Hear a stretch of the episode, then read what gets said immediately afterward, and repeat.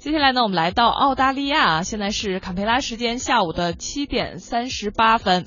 比特币的发明者的真实身份啊，绝对是互联网界的最大谜团之一啊。之前啊，就大家一直都猜测说是中本聪。现在呢，美国连线杂志呢发表的最新文章表明哈，中本聪其实是一个假名字。比特币呢，真正的开发运营者是四十五岁的澳大利亚信息安全专家克莱格·斯蒂文·莱特。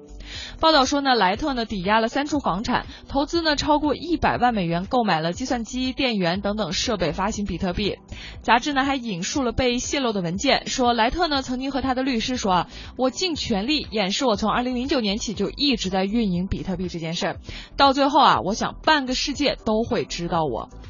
连线杂志呢也曾经要求说，哎，希望可以采访一下莱特，结果莱特呢就以这个电邮、电子邮件的形式就拒绝了。但是啊，这个电子邮件的 IP 地址呢可是泄露了端倪，因为呢过去中本聪也曾经从同一个 IP 发过信息。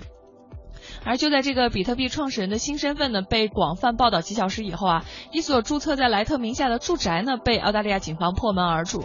警方呢表示说，正在对这个住宅呢执行清查的任务。行动呢和之前莱特是比特币发明者的报道，他们警方表明呢是没有关系的。就是为什么这个呃比特币的这个发明者的身份这么隐秘哈？美国纽约时报呢就曾经表示说，他们之所以这么小心翼翼，就是由于人身安全方面的考虑。有专家有。有专家曾经表示哈，说他手中可能有将近一百万枚比特币，如果按现行比特币价值估算的话，也就是一比特币约合四百美元的话，那他现在的身家都已经超过了四亿美元。